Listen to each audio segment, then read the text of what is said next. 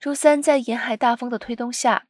拉古纳尼格发生了一场丛林大火，烧毁了将近两百英亩土地。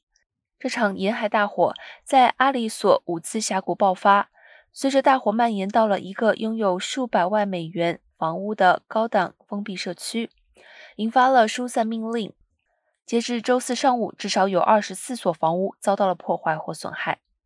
虽然对拉古纳尼格破坏性野火的调查仍处于早期阶段。但南加州爱迪生公司周三发布了一项初步报告，称在火灾开始时发生的电气电路活动。SCE 发言人库马尔表示，将向州监管机构提交的报告旨在让他们了解这一事件，以便他们可以进行自己的调查。